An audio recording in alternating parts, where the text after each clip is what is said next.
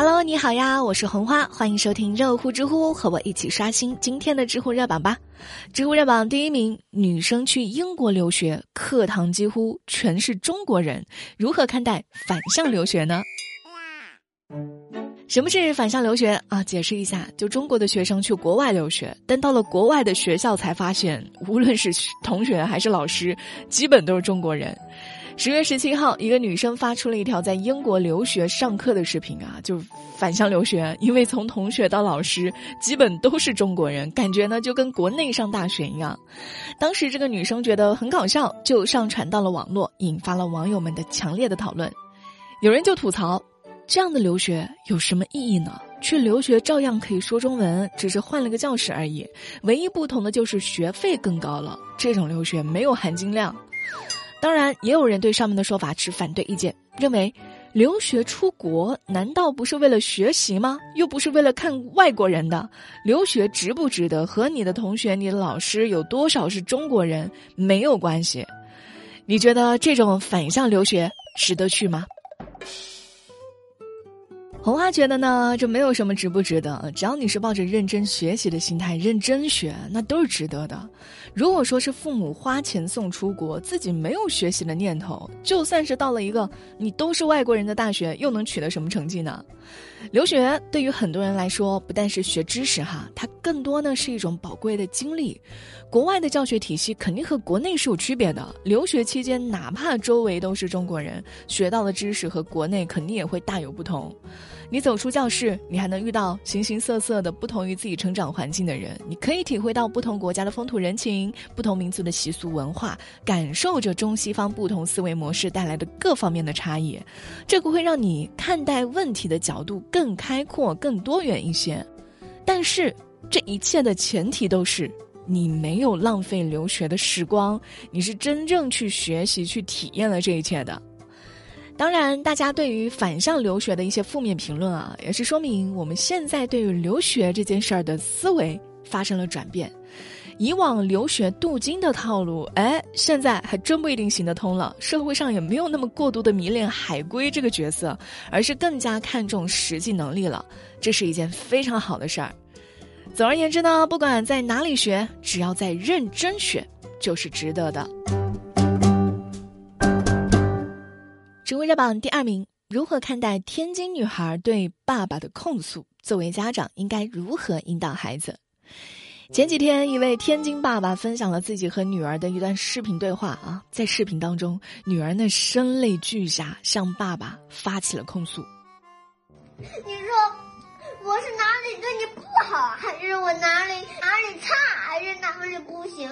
你可以随便说，我可以改。但是我有自由的时间呐，我不能没有自由啊，我不能滚在学习身上啊。起因就是爸爸不让女儿写完作业之后玩儿，那女儿表示我也要我的自由时间啊，我要劳逸结合啊。父亲听完之后表示啊，玩可以，但不能玩太久。结果又遭到了女孩的质问，我本来九点就要睡觉的好吗？我什么时候玩到过半夜呢？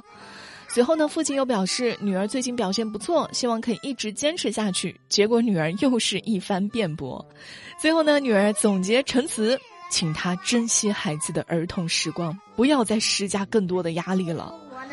你要要求我，你要是要求这样的机器人都忙不过来，我找看完这个视频，许多的网友都表示：“哦，我的妈呀，这个孩子逻辑清晰，思维敏捷，不但有格局，而且说话句句在理啊！”让我想到，在我的小时候啊，大人最喜欢跟我说的一句话就是：“你的任务就是学习，你有什么可压力大的啊？那你来赚钱，我来养家，我只负责读书上课，你就知道什么是真正的压力了。”你发现没有？就是在大人的眼里，读书的压力远远比不上工作养家的压力。我倒不是说这个说法是错的哈，而是呢，这孩子的精力和认知是有限的，他的承受能力也是有限的。你用成年人来作为参考来衡量孩子的压力，这个就像小马过河一样。老人就好比这个老牛，老牛说河水直到我的小腿，就像大人觉得你这么点压力你还觉得累。那孩子呢，就好比这个小松鼠啊，松鼠说：“河水可以把我淹死。”孩子觉得，我每天这样学习，我都已经喘不过气了。所以不要觉得孩子的压力不算是压力，孩子的痛苦就是矫情。就像我们现在为了爱恨情仇、升职加薪而痛苦的时候，在一个老人的眼里都是，你们这点痛苦算得了什么呀？视频里的小女孩敢这么有条有理的反驳和沟通，说明呢，她还是成长在一个比较民主幸福的家庭啊，不然不敢这么控诉老爸，说出自己的心声。家长们要做的，不是当这孩子想休息一会儿、玩一会儿的时候，引导孩子继续埋头苦学，而是在孩子想玩耍一下的时候，问问孩子是不是累了，给孩子一个大大的拥抱，一些放松的空间。对于孩子来说，生活中更需要家长的关心和陪伴，不是所谓的实时引导和鞭策。你还记得你童年的幸福时光是什么样子的吗？红花记忆当中最幸福的童年时光，就是在早上，外公会把做好的荞麦馒头端在我的面前。七点钟一到，送牛奶的叔叔会敲门，我从叔叔手里接过今天的鲜牛奶，伴着外公蒸的馒头，大口大口喝牛奶。外公一边说慢点喝，一边往我的盘子里加了一颗白煮蛋。现在呢，没有人给我做早餐了，也没有送牛奶瓶的叔叔了，但小时候。玻璃瓶里牛奶的味道留了下来。今天早上喝了一瓶认养一头牛的牛奶，就很接近当时玻璃瓶里牛奶的味道，就是那种很难形容的自然的清甜，好像是刚刚从送牛奶的叔叔手里接过来的一样。今天买一箱牛奶还会送三袋的奶酪棒，你们可以点击一下左下角的购物车链接，看一看牛奶详细的介绍。童年的味道就是玻璃瓶里牛奶的味道，和外公做的。荞麦馒头的香。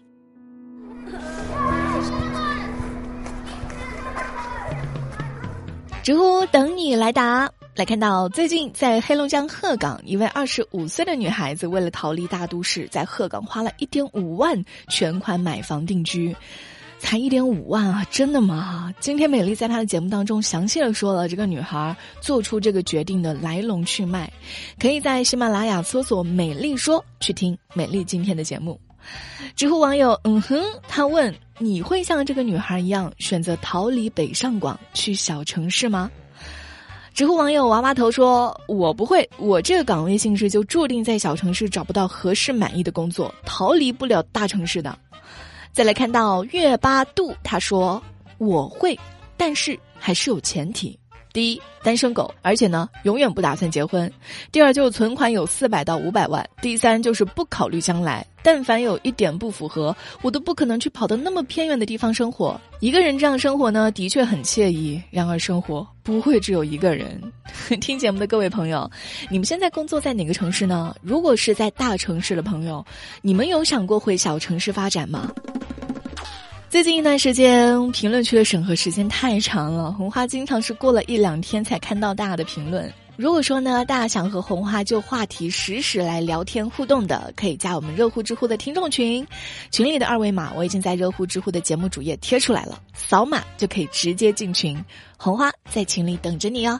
好啦，今天的热乎知乎就到这里，我们明天再见，拜拜。